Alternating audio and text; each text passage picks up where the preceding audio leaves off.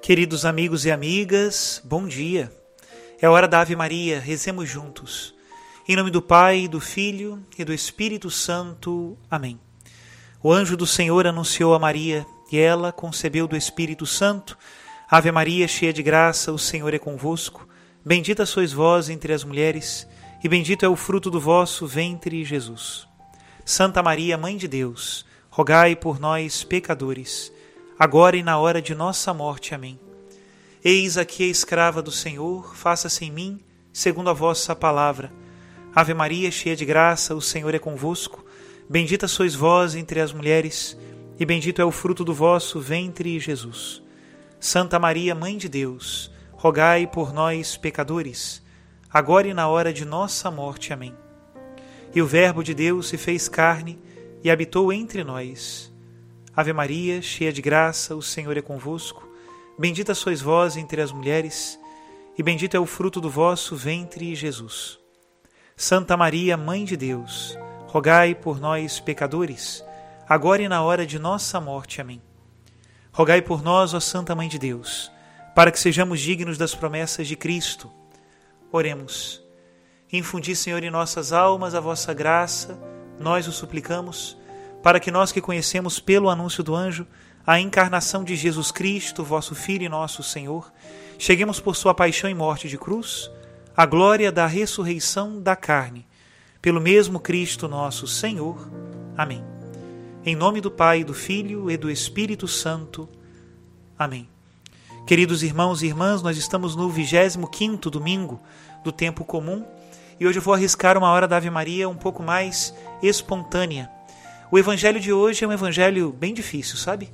É aquela parábola do administrador infiel, que, quando ia ser mandado embora do trabalho, decidiu roubar um pouco mais. Na verdade, ele chamou os clientes do seu senhor e foi abaixando a dívida de todos eles ali na caderneta, para depois que fosse mandado embora, tivesse onde ser recebido. E o que é desconcertante nessa parábola é que Jesus elogia a sagacidade do administrador infiel. Isso é uma coisa importante. Ele elogia a sagacidade, não a sua infidelidade ou injustiça. E Jesus, então, a partir daí, dessa parábola, que não é nada exemplar, nos dá um ensinamento. Ele diz que os filhos das trevas são mais sagazes nos seus negócios do que os filhos da luz. Bom, nós precisaríamos então querer fazer o bem, a justiça, com a mesma sagacidade e empenho com que fazem aqueles que procuram a injustiça e procuram o imediatismo dos seus próprios interesses. Esse seria, é, essa seria a moral da história, no final das contas, não é? E aí então está o desafio que o Senhor nos deu. E a liturgia de hoje é ainda mais ampla. Na primeira leitura, o livro do profeta Amós vai nos falar da injustiça que se pratica com os pobres, vendendo os humildes como um par de sandálias. A mistura do evangelho com essa leitura pode ser realmente explosiva. Não podemos negar que este mundo tem muitos filhos das trevas. E não podemos negar também a timidez dos filhos da luz. Diante desse cenário bastante tenebroso, não é? Trevas onipresentes e luzes tímidas, nós podemos nos perguntar, e eu pessoalmente, essa é a pergunta da minha reflexão desse domingo, podemos nos perguntar: quem é a garantia do pobre? Quem é a garantia do pequeno? Porque tem um ditado que diz isso, não é? Quem bate, esquece, mas quem apanha, não esquece. E assim nós vemos as injustiças se repetirem uma atrás da outra.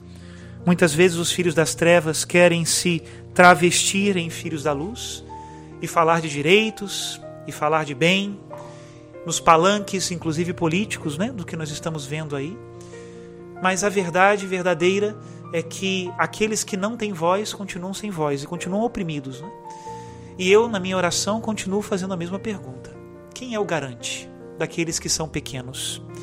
A liturgia da palavra de hoje chama-nos à fé e nos diz que Deus ele é a garantia do pequeno. Inclusive, o salmo de hoje é um belo canto dessa verdade.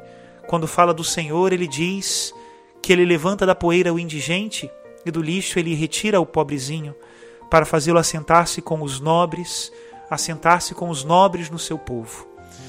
De tal maneira que, se nós acreditamos que Deus é a garantia última da justiça e que por isso não prevalecerá no final a injustiça, quando nós vemos as injustiças deste mundo e deste tempo, nós só podemos concluir que a história ainda não acabou.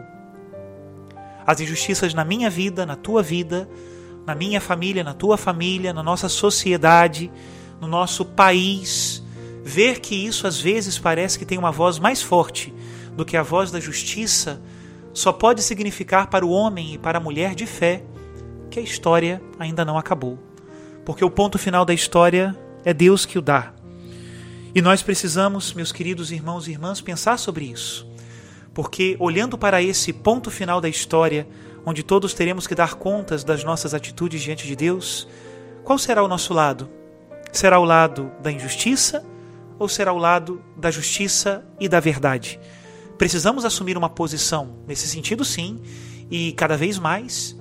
E, sobretudo, diante dessa parábola de hoje, ter olhos mais finos e mais observadores para reparar nas pequenas e grandes injustiças que nós cometemos todos os dias. No final das contas, nós só temos direito de domínio sobre estas pequenas e grandes injustiças que nós cometemos. As dos outros são, no máximo, criticáveis. Mas mudar nós só podemos mudar a nós mesmos, não é? Pregar a verdade todos podem, agora viver a verdade, isso é uma responsabilidade de cada um. Pensava eu outro dia em alguns casos que nós vamos escutando, não é? Quando o patrão, por exemplo, obriga o trabalhador a pedir contas do seu trabalho, quando na verdade deveria mandá-lo embora e pagar a multa rescisória, com quem ele vai reclamar? A quem o pobre pode recorrer? Só Deus pode ser o seu defensor diante de um sistema injusto e silenciosamente injusto, porque ninguém diz nada. Também no que diz respeito agora à compra e venda de votos, não é? é pecado comprar votos e é pecado vender votos. Porque na verdade aquele que compra e aquele que vende estão aí prisioneiros do aqui e do agora. É? E nessa prisão do aqui e agora, quem sofre é o mais pobre. Por mais que tenha ali uma pessoa muito humilde envolvida nessa negociação escura, é injusta. E participa de uma injustiça da qual ele mesmo é vítima.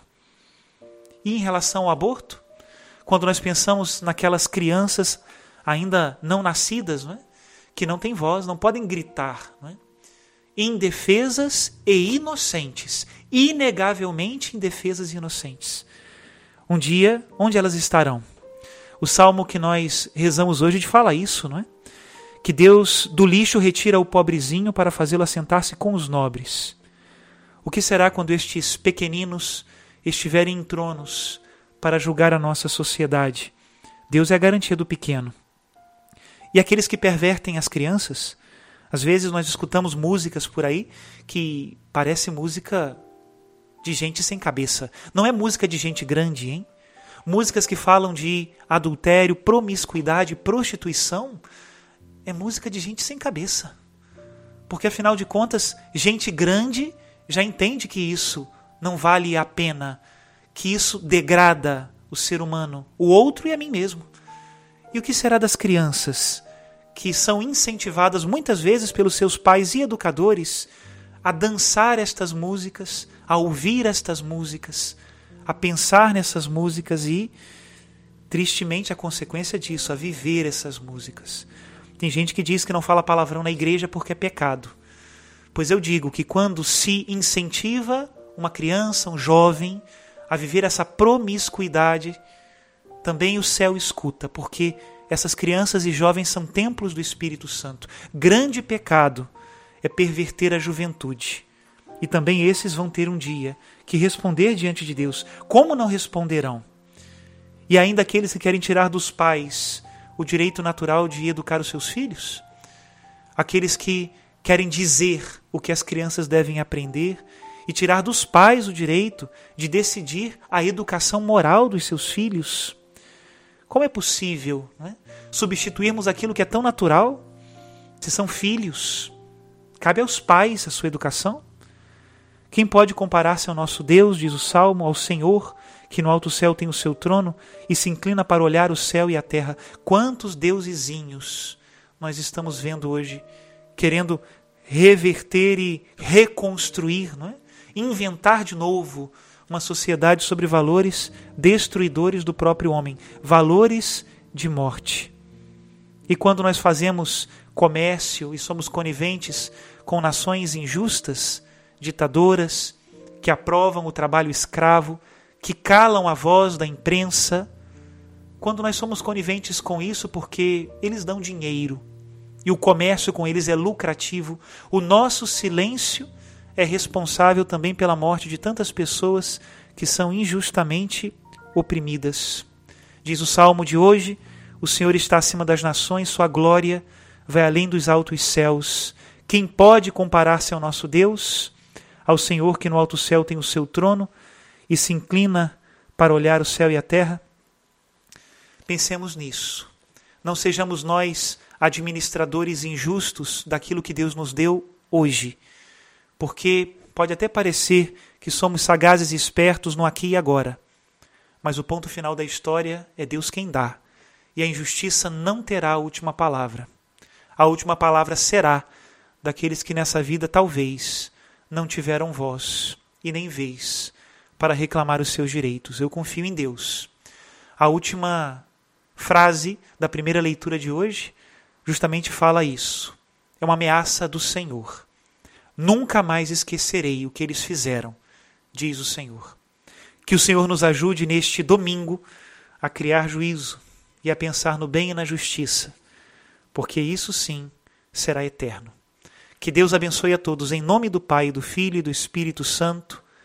Amém.